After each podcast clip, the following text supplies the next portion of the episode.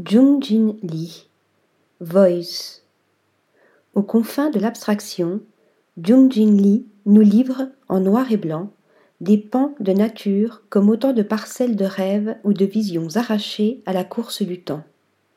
Sa série Voice dévoile des mondes flottants et silencieux, comme en suspens, où seule se fait entendre la voix de la nature. Ici, le frémissement de frêles branchages striant la courbe d'une butte. Là, le clapotis de l'eau berçant un rocher dormant entre ciel et terre.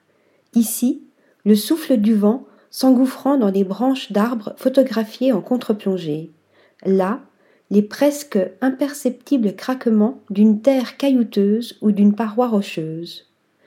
Tout est murmure et épure dans les morceaux de nature désertés de la photographe coréenne, née en 1961, dont le travail de la matière, grain, densité, contraste, est si poussé que ses tirages ressemblent à ses dessins et qu'il faut s'approcher pour se détromper. Comme si elles étaient réalisées à la clarté de la lune, un calme immédiat émane de ces images. Elles ont un pouvoir.